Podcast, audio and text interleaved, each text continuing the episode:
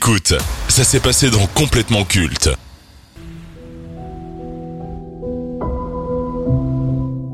C'est l'événement cinématographique de la semaine. Après 18 mois de report, No Time to Die, le nouveau 007 est enfin sorti dans les salles obscures. De plus, il s'agit du dernier film James Bond sous l'ère Daniel Craig. Après ce long métrage signé Kari Fukunaga, à qui l'on doit la série notamment True Detective et Maniac, vous ne reverrez plus jamais l'acteur britannique endosser le costume du célèbre agent secret. No Time to Die est bien plus qu'un film, James Bond, c'est la conclusion d'un arc narratif qui s'est étalé sur 15 ans. Pour la première fois dans la saga 007, on a construit un véritable univers autour de l'agent du MI6. On a développé sa psychologie, on ne s'est pas contenté de raconter une aventure sans conséquence à chaque film. Chaque long métrage a eu des répercussions sur lui et sur la suite de ses missions. C'est ce qui rend l'ère Daniel Craig unique. Pour cette 25e aventure sur grand écran, James Bond a quitté les services secrets et coule des jours heureux en Jamaïque, mais sa tranquillité est de courte durée car son vieil ami Félix Leiter de la CIA débarque pour solliciter son aide. Il s'agit de sauver un scientifique qui vient d'être kidnappé, mais la mission se relève bien plus dangereuse que prévu et Bond se retrouve aux trousses d'un mystérieux ennemi détenant de redoutables armes technologiques. Ramin Malek Avant de parler de, de, James Bond et de No Time to Die, qu'est-ce que vous pensez de, de l'agent de 007 Est-ce que c'est quelque, quelque chose qui vous parle? Est-ce que vous aimez regarder les films James Bond de base ou pas du tout?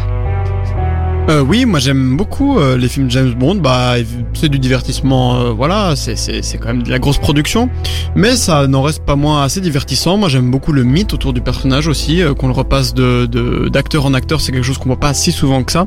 Et je suis particulièrement fan de Daniel Craig. Moi j'ai grandi avec Casino Royale, qui je trouve est un grand film. Alors moi pour ma part James Bond ça a été un petit peu euh, mi mi raisin on va dire dans, dans le personnage. Je n'ai pas cette mythologie de James Bond. Et euh, j'ai plutôt tendance à croire que malgré le fait que ce soit un personnage récurrent qui est quand même une un, mythe en fait autour de ce personnage qui soit incarné par plein d'acteurs et, qui perdure à travers les airs je me demande euh, et cette réflexion est venue après le film si il n'est pas temps de mettre euh, un terme à l'ère euh, James Bond. Oh, bah tu peux rêver mon gars.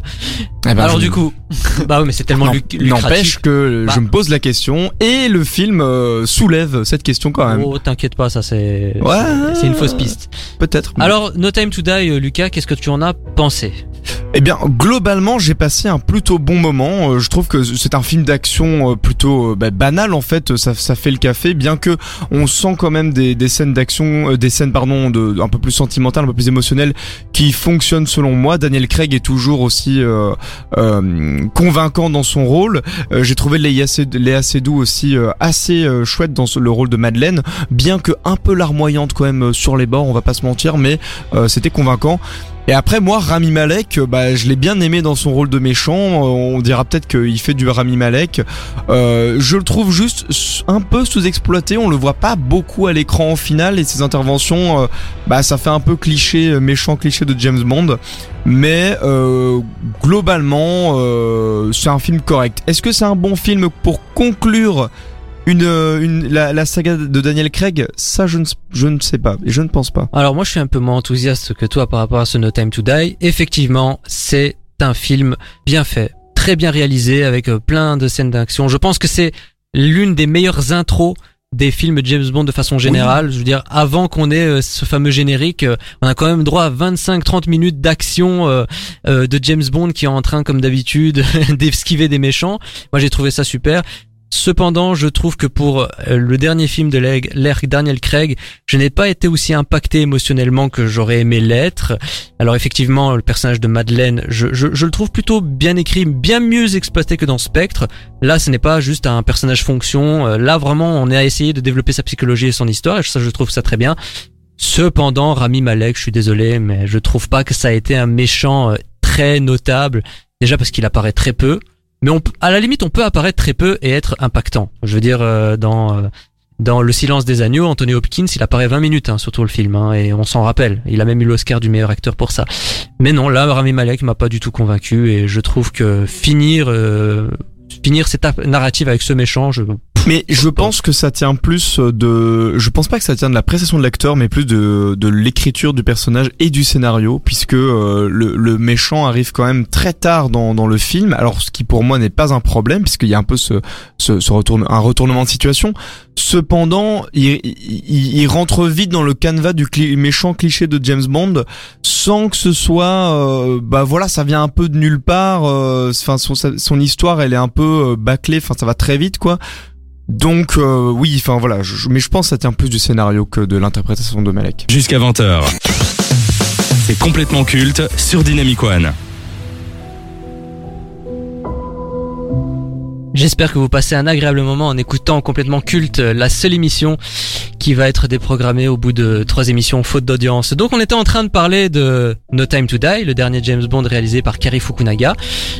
Et du coup, moi j'ai une question à vous poser. Vous pouvez également réagir sur nos réseaux sociaux et sur dynamicone.be. Qu'avez-vous pensé de Daniel Craig en tant que James Bond? Est-ce que ça a été un bon agent secret? Est-ce qu'il a bien endossé le costume de l'agent? Benjamin Alors oui, moi je, je répondrais euh, oui car je trouve euh, personnellement que euh, en fait on se rapproche beaucoup plus d'un James Bond comme il l'était dans les livres en fait. Le premier qui est sorti Casino Royale est l'adaptation du premier roman de James Bond et euh, moi j'ai beaucoup aimé qu'on retrouve un James Bond beaucoup plus euh, qui peut se laisser toucher par ce qu'il vit en fait. Et Casino Royale, c'est pour ça que j'adore ce film, c'est qu'il raconte ça, il raconte comment un agent secret à qui on apprend à devenir une machine à tuer insensible peut à nouveau laisser euh, son cœur s'ouvrir et parfois en fait ça va finir dans des conséquences terribles puisqu'il se fait trahir et briser le cœur à nouveau. Et moi je préfère, enfin je, je trouve ça beaucoup plus intéressant que ce qu'on a pu voir jusqu'ici avec des... En fait c'est plus des stars et on voit beaucoup plus euh, Sean Connery et, Roger Moore que James Bond au final et pour moi c'est très symptomatique de l'époque avec des stars qui sont extrêmement charismatiques mais qu'on voit au final euh, plus que leurs personnages. Et donc moi je, trouve vraiment que Daniel Craig a fait un super boulot. Peut-être que s'il a fait le petit film de trop, mais euh, mais voilà. Sinon, je suis vraiment plutôt satisfait de tout son travail. Alors, euh, bah là on va on va spoiler. Voilà, donc euh, c'est le moment de, de déguerpir. Allez, oust du balai. Et euh, spoiler, James Bond meurt. Alors voilà, c'est un des partis pris, c'est le risque que Kari Fukunaga a pris dans l'écriture du scénario. Euh, et c'est d'ailleurs pour ça que j'aime bien ce James Bond, c'est parce qu'on voit quelque chose de différent. On n'a jamais osé tuer James Bond dans un film, et là on le fait, donc ça veut clairement dire que l'ère Daniel Craig est fini, il reviendra pas. Il va pas nous faire comme dans Spectre, euh, j'en ai marre, ça me je me casse, et au final il revient pour faire No Time to Die. Là, c'est terminé. Lucas. Euh, oui, alors en plus, euh, il, il meurt pour quelqu'un qu'il aime. Enfin, tu vois, il est pas seulement mort en tant que héros, il est mort en tant que qu'amant, que père, parce que James Bond est père aussi dans, dans No Time to Die. Et juste que j'ai trouvé un peu dommage sur cette fin. Bah c'est un peu cliché. Enfin, bon voilà, c'est euh, le coup classique du euh, oh non, euh, j'ai oublié de débrancher le bouton pour pouvoir tout faire péter, je reviens et je vais me faire exploser avec tout.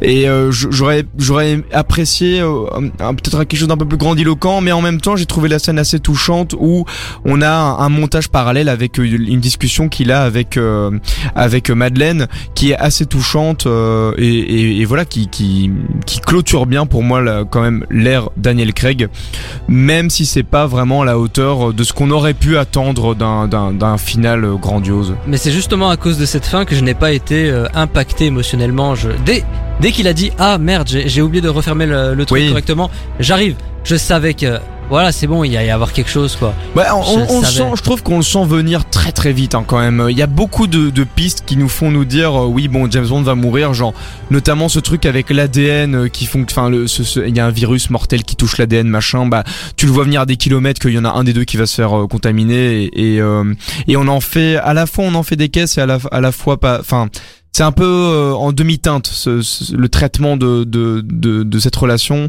euh, et, et, et des enjeux et c'est peut-être ça qui en fait pas un si grand film euh, que ce que ça aurait pu être pour un, pour un, un film de clôture quoi. Alors du coup, pour conclure euh, cette séquence dernière séance sur No Time to Die, comme d'habitude lorsqu'on parle d'un film, c'est un peu, beaucoup, passionnément, elle a fallu ou pas du tout. Alors moi, je j'ouvre les hostilités, je vais dire, euh, pff, allez, je vais je vais être gentil, je vais dire beaucoup. Je vais dire beaucoup, mais j'aurais j'aurais aimé que ce soit grandiose. Ouais, ben je vais je vais dire beaucoup aussi parce que malgré tout c'est un c'est un film qui est qui reste divertissant, euh, qui, qui, qui, qui a des enjeux. Je trouve que les personnages sont quand même très intéressants. Il y a la, la musique est super chouette. euh, Enfin bref, euh, je fais pas une critique constructive parce que j'ai pas eu le temps, mais globalement, oui, ça reste un bon film à voir quand même. No Time to Die, réalisé par Kari Fukunaga, c'est un film à voir, l'air de rien, c'est c'est quand même un événement et ça pète déjà des records euh, dans le monde. Ça reste un bon film, mais pour moi, on ne fera jamais mieux que Skyfall, meilleur méchant de tous les temps dans la saga James Bond.